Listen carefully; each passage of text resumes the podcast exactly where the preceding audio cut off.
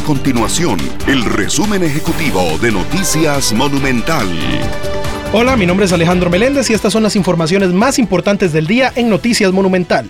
Más de 1.420.000 personas candidatas a recibir la tercera dosis de la vacuna contra el COVID-19 tienen pendiente esta inmunización. La dosis de refuerzo forma parte del esquema completo contra este virus en mayores de 12 años de edad. La Caja Costarricense de Seguro Social mostró su preocupación, ya que estas personas ya cumplieron con el plazo necesario para poder recibir la dosis de refuerzo. La Contraloría General de la República encontró falencias en los informes de auditoría que se emiten en el Ministerio de Obras Públicas y Transportes. El ente Contralor revisó una muestra de 41 expedientes que emitió la auditoría interna entre el 2019 y el 2021.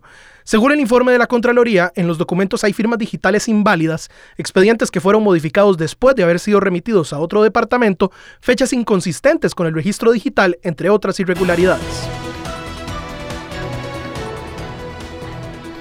Estas y otras informaciones usted las puede encontrar en nuestro sitio web www.monumental.co.cr. Nuestro compromiso es mantener a Costa Rica informada. Esto fue el resumen ejecutivo de Noticias Monumental.